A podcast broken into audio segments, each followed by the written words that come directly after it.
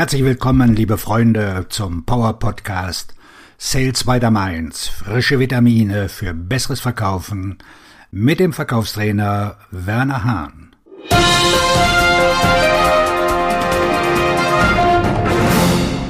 Heute mit dem Schwerpunktthema Das ABC des Verkaufens hat sich geändert. Beim Verkaufen sollte es sich um Qualifizierung, partnerschaftliche Beziehung und Problemlösung handeln. In den 80er und 90er Jahren wurde den Verkäufern eine ganz bestimmte Methode des Verkaufens beigebracht. Das Umfeld war so, dass der Verkäufer die ganze Macht hatte. Die Verbraucher, einschließlich der Einkäufer in den Unternehmen, hatten keinen einfachen Zugang zu Informationen über die Produkte und Dienstleistungen, die sie benötigten. Es gab keine einfache Möglichkeit, Einblick in neue Produkte oder Upgrades für bestehende Maschinen, Anlagen oder Prozesse zu erhalten. Der Käufer war der Gnade des Verkäufers ausgeliefert und so wurde den Verkäufern beigebracht, ein Verkaufsgespräch und eine Strategie zu entwickeln, die jemanden davon überzeugen konnte, dass er das verkaufte Produkt oder die verkaufte Dienstleistung brauchte oder wollte. Je überzeugender sie sein konnten, desto wahrscheinlicher war es, dass sie den Verkauf abschließen konnten. Meistens kam diese Überredung als aufdringlich oder zwanghaft rüber. Der Käufer hatte das Gefühl, dass er zu etwas überredet oder zum Kauf gedrängt wurde. So kommt es zur Reue des Käufers. Wenn jemand dazu überredet wird, etwas zu kaufen, von dem er nicht überzeugt ist, dass er es braucht, will oder sich leisten kann, hat am Ende ein schlechtes Gewissen wegen des Kaufs und wegen des Verkäufers. Im Jahr 1992 kam in den USA der Film Glengarry Glen Ross in die Kinos und wurde zu einer ikonischen Darstellung der Vertriebsbranche. Always Be Closing, abgekürzt also ABC, wurde zu einem Mantra, das sich ganz schnell auch in Deutschland ausbreitete. Verkäufer wurden darauf trainiert, immer nur an den Verkauf zu denken. Sie betrachteten jeden, den sie trafen, als einen Interessenten. Der Elevator Pitch wurde ebenfalls übernommen. Diese Idee wurde etwa zur gleichen Zeit entwickelt. Kurz gesagt, die Idee hinter dem Elevator Pitch oder der Werbung war, dass ein Verkäufer in der Lage sein sollte, das Interesse eines völlig Fremden in der Zeit zu wecken, die er braucht, um mit ihm 30 Sekunden in einem Aufzug zu fahren. Verkäufer wurden ermutigt, Gespräch mit Menschen beim Friseur, in der Warteschlange im Lebensmittelgeschäft, bei Schul- und IHK-Veranstaltungen und so weiter immer zu verkaufen. Kein Ort war tabu. Der Schwerpunkt lag darauf, immer einen Abschluss zu machen. Es lässt sich argumentieren, dass dieser Gedanke damals erfolgreich war, weil der Verkäufer auf dem Fahrersitz saß. Ich bin mir aber nicht so sicher, dass das der Fall war. Ich denke, es brauchte einen bestimmten Typus Mensch, um so etwas durchzuziehen. Viele Menschen, die versucht haben, Verkäufer zu werden, sind kläglich gescheitert. Sie konnten einfach niemanden überreden, bei ihnen zu kaufen. Es ist kein Wunder, dass das Wort Verkäufer eine negative Konnotation entwickelte. Ein Verkäufer zu sein war alles andere als nobel. Man konnte sich also fragen, ob die amerikanische Idee Always Be Closing jemals eine erfolgreiche Denkweise darstellte. Möglicherweise wurde das Internet, sobald es in den Haushalten präsent geworden war, auch schnell zu einem bedeutenden Teil des Kauf- und Verkaufsprozesses.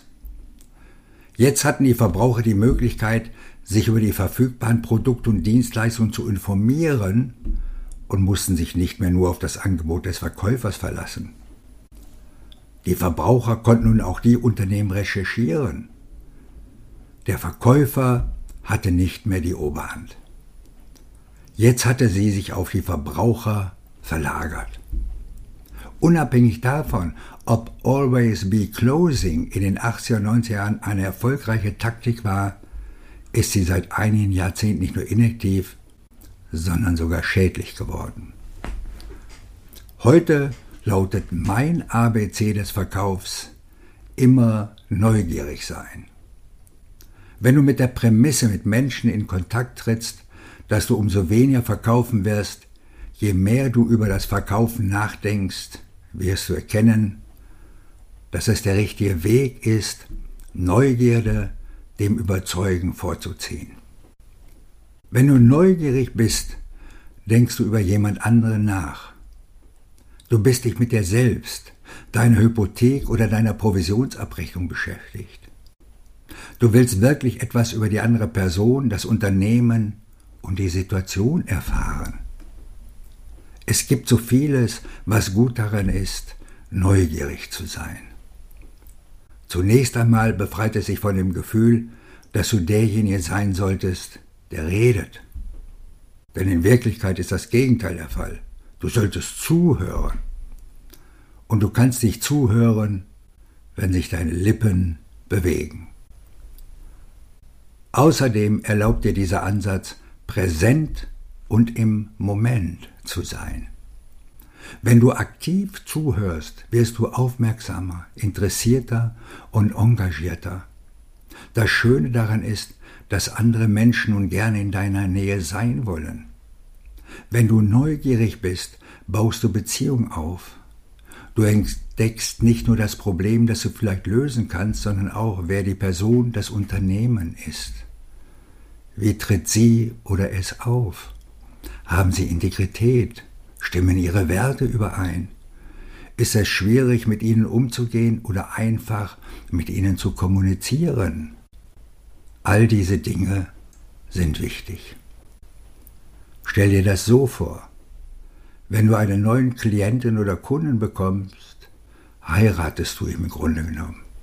Mach dir klar, dass du eine langfristige Beziehung mit ihm eingehen wirst und er mit dir. Bist du also jemand, mit dem du jeden Tag zu tun haben willst? Wird die Ehe glücklich oder unangenehm sein?